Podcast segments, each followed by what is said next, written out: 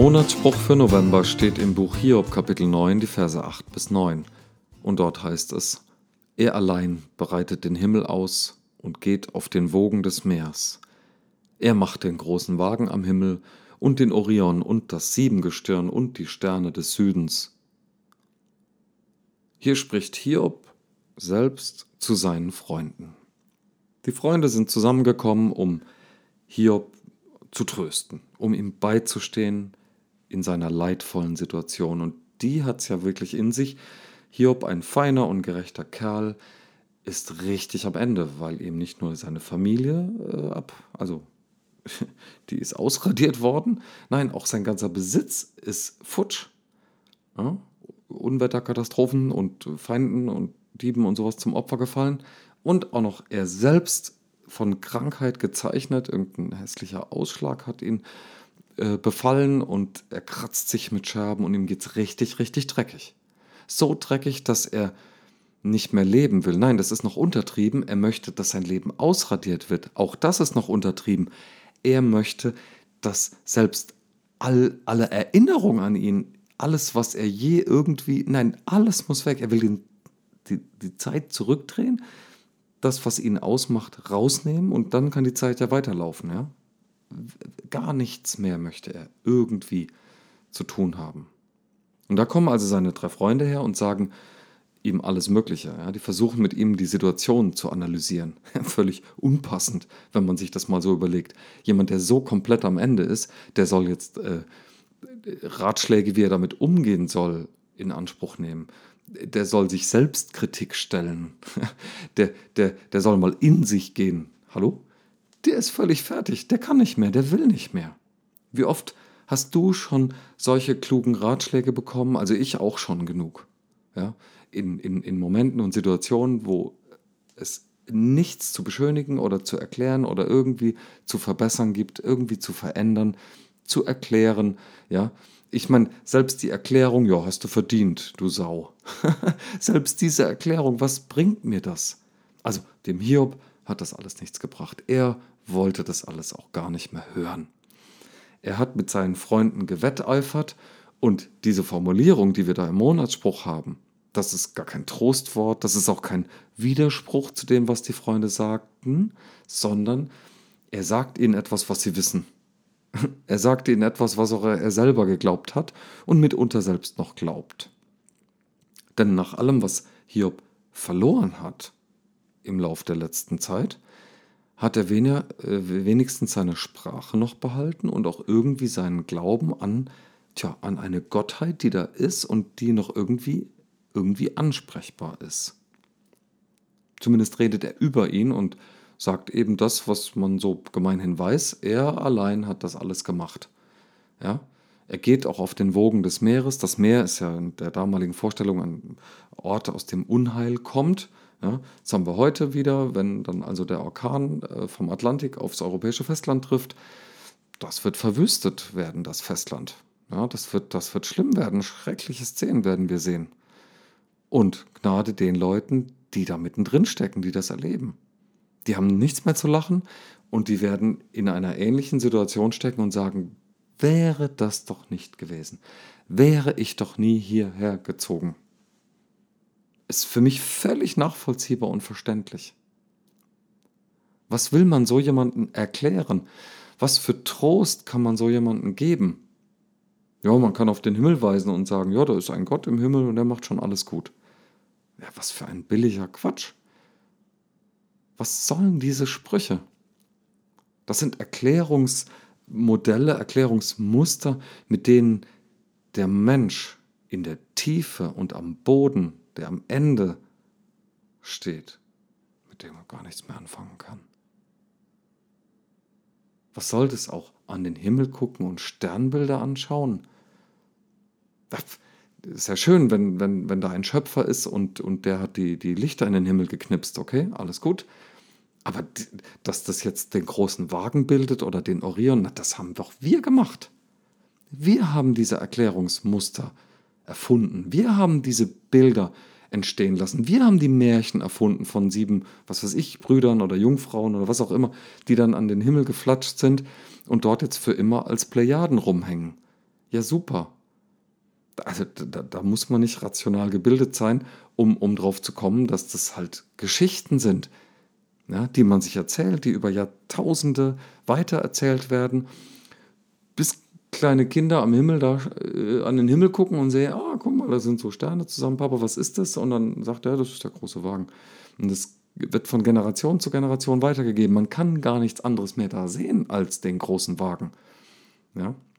Und da gibt es komplexere Sternbilder, die sieht man nicht so leicht. Und dann gibt es welche, das sind hellere und dunklere Sterne ganz gemischt. Und dann erkennt man es wirklich nur, wenn man es weiß, dass da Sterne sind. Okay, mit Teleskopen kann man sich behelfen. Und wir leben ja in Zeiten toller Teleskope und dann kann man unheimlich viel sehen. Da kann man sogar sehen, dass der Himmel ja eigentlich nie dunkel ist. Ja? Das wird ja immer besser.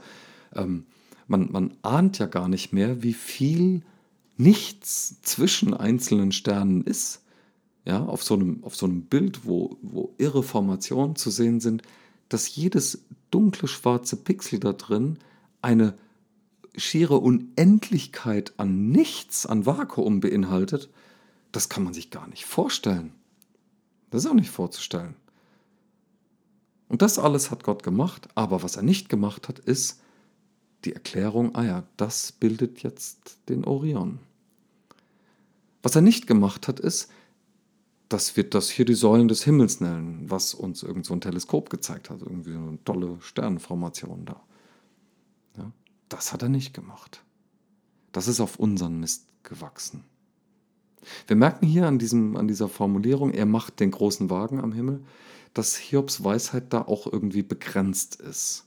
Ja, ist ja auch völlig legitim. Wir wissen das, dass halt zu unterschiedlichen Zeiten Menschen unterschiedlich viel gewusst haben.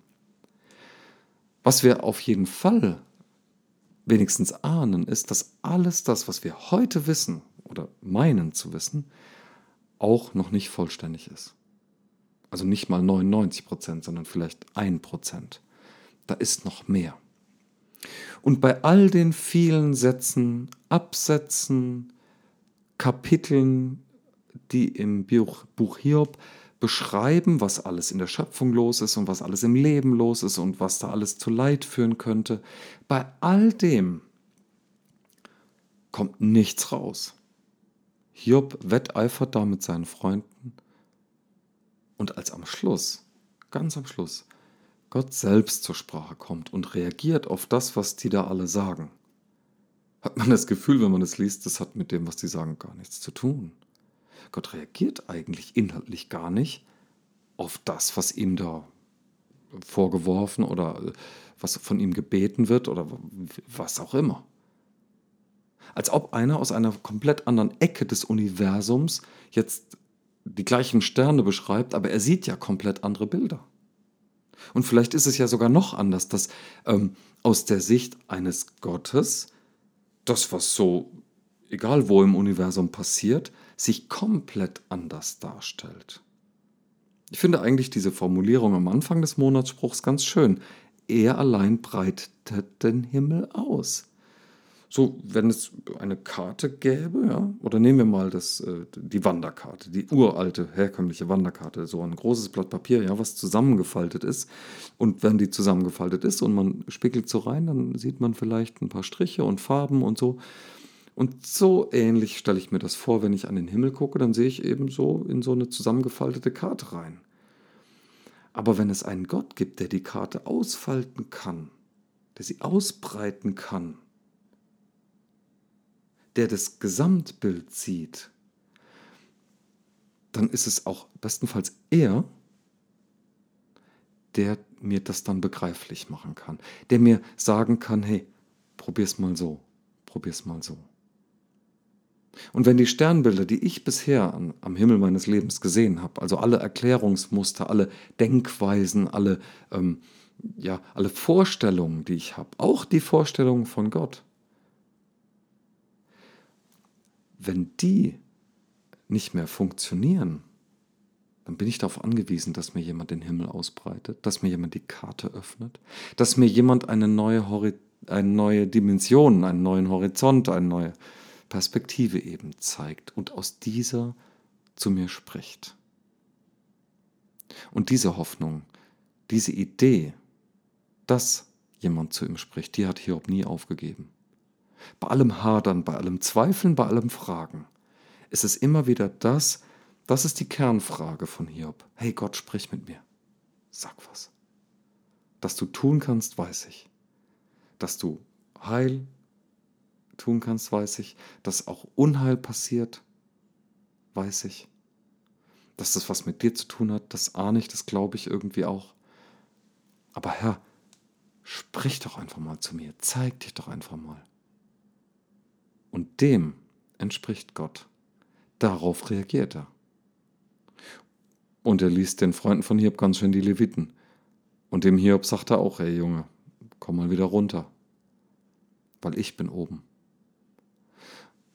Und dann spricht er aber mit ihm.